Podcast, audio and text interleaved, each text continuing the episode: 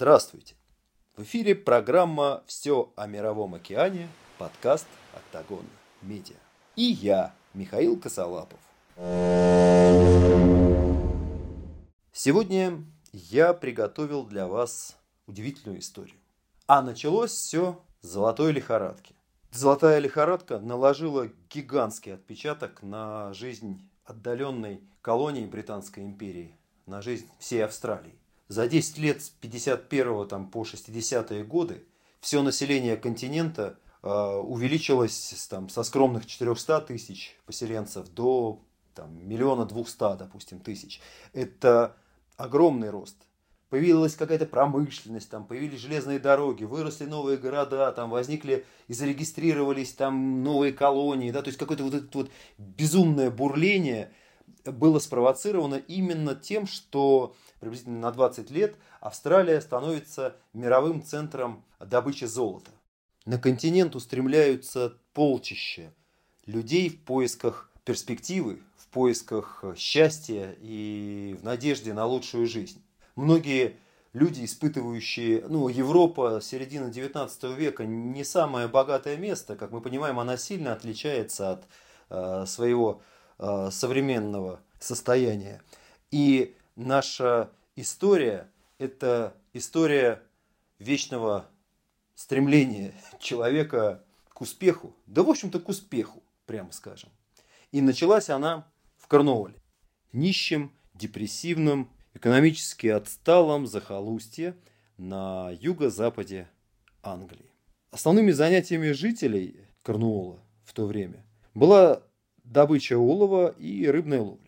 По-видимому, а, этим и занимались наши герои.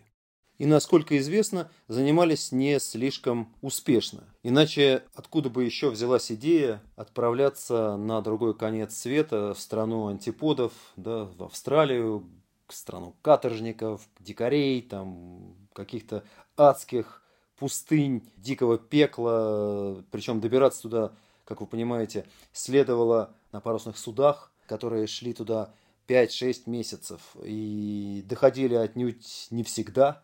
Но, тем не менее, это опасное, полное превратности путешествие, конечно же, требовалось тоже принимать в расчет. И вот семеро, по разным сведениям, то ли рыбаков, то ли шахтеров, решают отправиться в Австралию на поиски счастья. Потому что в Австралии золотая лихорадка, потому что туда уезжают без, не знаю, штанов, а возвращаются с не знаю, с золотыми самородками в котомке. Но есть одна проблема. Билет в Австралию недешев. Что делать? Оказывается, что... Почему, собственно, их семеро? Да? Оказывается, что семь концессионеров а, владели на паях общей лодкой. Корнуольским люгером, который назывался Мистери. Люгер – это небольшая шаланда, 37 футов, ну чуть больше 11 метров в длину, 11 футов 6 дюймов ну, примерно 3,5 метра в ширину, из дерева, разумеется, из дерева, и весом 16 тонн.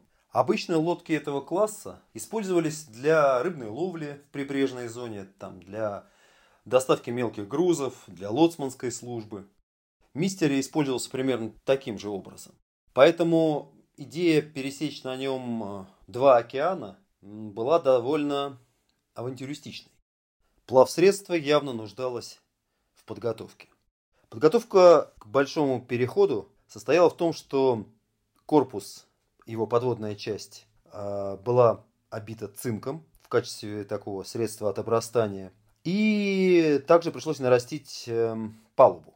Все-таки количество провизии, количество спальных мест да, для семерых человек на 11-метровой двухмачтовой парусной лодке не очень много места, прямо скажем.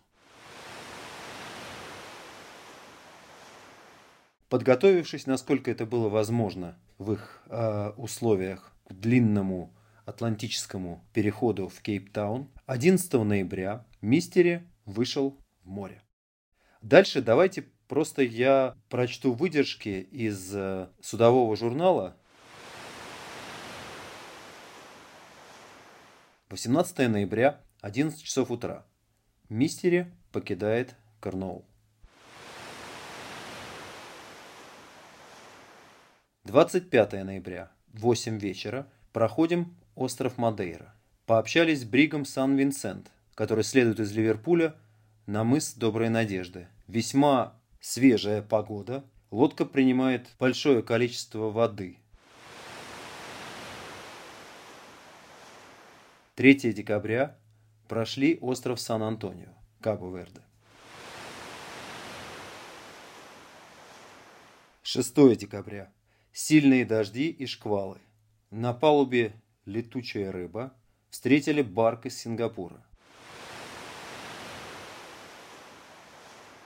15 декабря.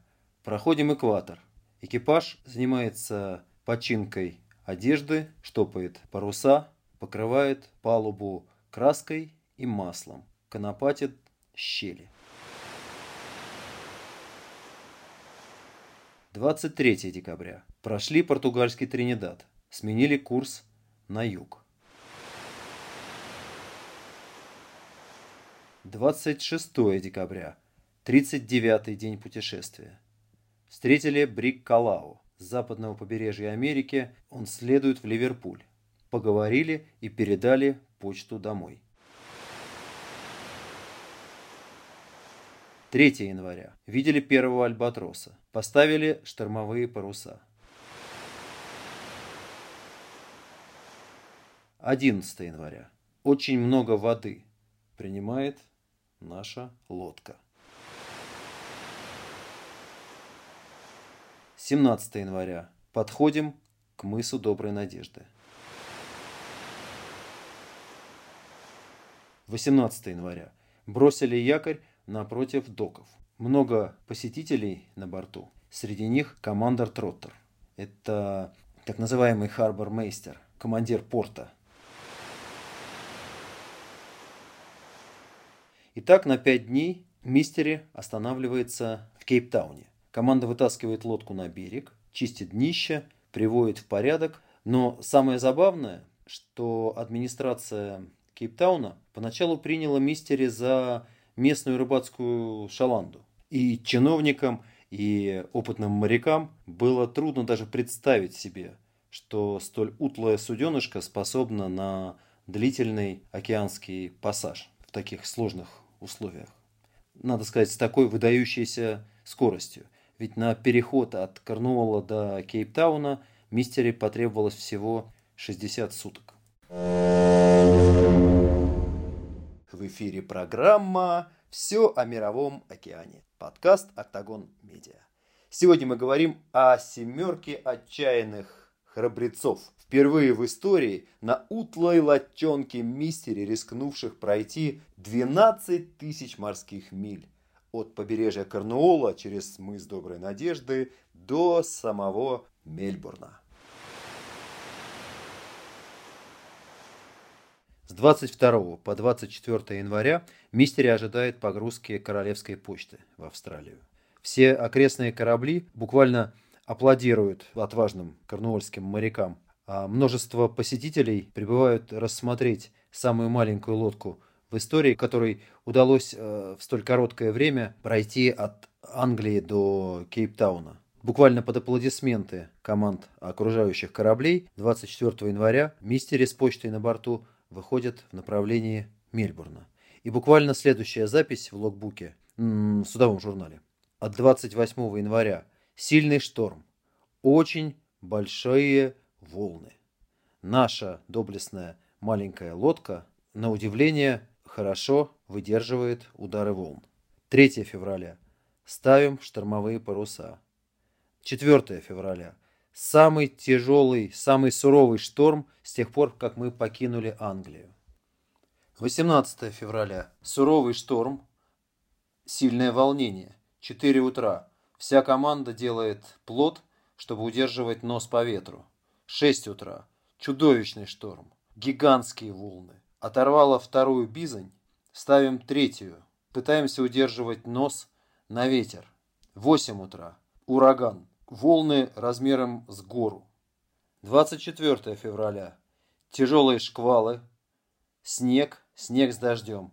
Идем просто под такелаж. Они даже не могут поставить паруса, их просто тащат ветром. И весь судовой журнал весь февраль и март буквально состоит из таких э, записей. Я не знаю, как он умудрялся, как Николсон вообще умудрялся его вести. 12 марта в 25 милях по курсу восток капитан видит австралийское побережье. 14 марта в 8 часов вечера люгер Мистери бросает якорь в Хобсон-Бэй. Таким образом, заканчивая свое, ну, прямо скажем, героическое путешествие. Вообще удивительный вояж семи а, ну, даже не то чтобы профессионалов мореплавания. Нет, ну, капитан, конечно, был э, профессиональный моряк, так кто-то из них был рыбаком, вот, но они отнюдь не были профессиональными мореходами, э, и тем не менее, за 109, кажется, 109 или 110 суток им удается достигнуть э, Австралии, при этом сохранив э, весь экипаж в целости, более-менее сохранности, несмотря на вот эти вот суровые условия мореплавания, в которых оказалась. Это на удивление, как, как ее постоянно характеризует в своем, в своем журнале капитан Николсон, он, он использует вообще слово «галант», как бы доблестное, да, галантное, бравое. То есть он, он прямо э, как-то любуется своей этой маленькой лодочкой, 11-метровым люгером. Вот так семеро смелых корнуольцев достигли Австралии, но надо сказать, что никто из них не преуспел в золотодобыче. Двое остались э, в Австралии навсегда и поселились там, а пятеро вернулись э, на следующий год в Англию. Причем вернулись они, надо сказать, э, на рейсовых вполне себе судах. Идея пройти путем мистери, повторить этот замечательный маршрут, будоражит воображение яхтсменов и мариманов уже, сколько там это было назад, уже почти 170 лет. И ближе всего к ее воплощению и на свой манер, таким э, интересным способом, приблизился знаменитый британский яхтсмен Пит Госс. Пит Госс э, в 2008 году строит точную реплику Мистери. Точно такой же корнуольский люгер. Он строит э, его из дерева, он строит его по классическим, а, по традиционным а, лекалам и чертежам, да, в течение 10 месяцев точную копию мистери. Единственное, что он обязан внести туда некоторые изменения конструктивные, потому что ну, современные как бы, требования судоходства как бы сказать, отличаются от э, тех, что были приняты в середине 19 века. Поэтому у него водонепроницаемые переборки и чуть более э, утяжеленный балласт. Дух мистери, Spirit of Mystery, э, оборудовано там, судовыми огнями, точкой GPS, как бы, чтобы писать его там, трек, и небольшим маневровым дизелем, который необходим по требованию портовых служб. Для навигации он использовал те инструменты, которыми пользовались э, ну, в оригинале 150 лет назад, то есть секстанты, карты бумажные, там еще что-то такое. Да, на лодке был э, оборудован туалет и газовая плита, но в принципе была и дровяная печь, потому что как бы приблизиться к э, традиционному способу мореплавания, вот это была главная задача всего предприятия. Но если Мистер выходил э, во второй половине ноября, то Пит Гос вышел в конце октября немножечко по погоде, там как-то ориентируясь на то все-таки, что до Австралии путь не близок и суров. Вот. И так они вышли во второй половине октября и проследовали прямо в Кейптаун по треку Мистери, мимо Мадейры, мимо Капу-Верде, повернули у Тринидада на мыс Доброй Надежды и были в Кейптауне 25 декабря. То есть затратили на переход от Корнуолла до Кейптауна на 5 суток больше, чем Мистери. В Южной Африке а, Spirit of Mystery потратил на ремонт, подготовку и отдых 18 дней. Напоминаю, Мистери ограничился пятью, ну и два дня еще там в ожидании почты. А после этого, значит, э, Spirit of Mystery 13 января 2009 года вышел на Австралию, рассчитывая в первую неделю марта быть в Мельбурне. Вообще, с учетом почти 20-дневной форы перед оригинальным мистере. Питу Госсу нужно было быть э, в Мельбурне в конце февраля. Ну, тем не менее, в общем, там с поправками, с остановками, мужественные британцы пошли прямо на Австралию и, конечно же, получили все то же самое. История семерых отчаянных храбрецов из Корнуола вдохновляет яхтсменов и в наши дни.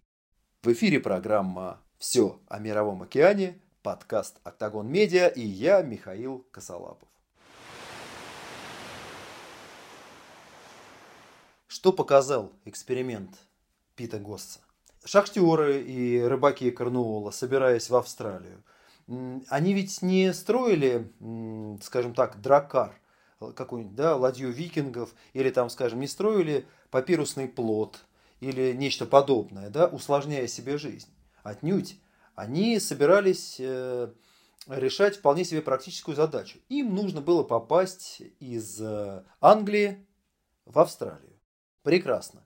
Для этого они воспользовались э, наименее затратным, по их мнению, и наиболее современным э, из доступного э, им по финансовым, по технологическим и по прочим возможностям э, способам. У них был люгер. Они пользовались, соответственно, люгером. Люгер был э, адекватным своему времени плавсредством, оснащенным по, опять же, по стандарту своего времени. Они обили его цинком, они э, подготовили паруса, они там, протянули новые веревки, там, купили прекрасные деревянные бочонки просмоленные для того, чтобы была свежая вода всегда с собой. Там, да, они пользовались э, консервированной свининой, новеньким секстантом, возможно, или там чем-то подобным. Да? То есть я веду к тому, что если пытаться переносить опыт э, мистери в наше время, то Пит Госс избрал, ну, скажем так, э, не единственную возможную стратегию. То есть он избрал э, стратегию подражания. Меня же, как яхтсмена, интересует э, скорее э, стратегия адаптации. И поэтому вот уже несколько лет я занимаюсь планированием перехода Mystery, ну, пока под рабочим названием Mystery Trail. И его идея отличается, конечно же, от идеи Пита Госса. Ну, во-первых, потому что, как сказать, Пит Госс мог построить реплику, да, а у нас такого финансирования нет. Но, с другой стороны, это делает нас гораздо более похожими в нашей ситуации на корнуольских рыбаков. Итак, в чем же идея а, предприятия, которое пока я называю Mystery э, Trail? То есть мы берем лодку, стандартную лодку, ничем не выдающихся характеристик, такую же, какую бы смогли э, позволить себе семеро корнуольских шахтеров, например, сегодня. Мы оснащаем эту лодку всем, до чего сможем дотянуться. Мы поставим туда GPS, мы поставим туда дизель, мы поставим туда, ну, для того, чтобы вырабатывать электричество. Все-таки идея в том, чтобы идти под парусом. Мы поставим туда туалеты, система ориентирования. Если получится, мы возьмем с собой спутниковый телефон, чтобы получать прогнозы погоды, и будем пользоваться прогнозами погоды, по возможности в режиме онлайн. Все, что мы сможем взять, мы возьмем и оборудуем по максимуму этим э, стандартную модель лодки. Что остается в сухом остатке? За 170 лет гидродинамика совершила продвижение. Корпуса современных лодок как будто бы обладают более хорошими гидродинамическими характеристиками.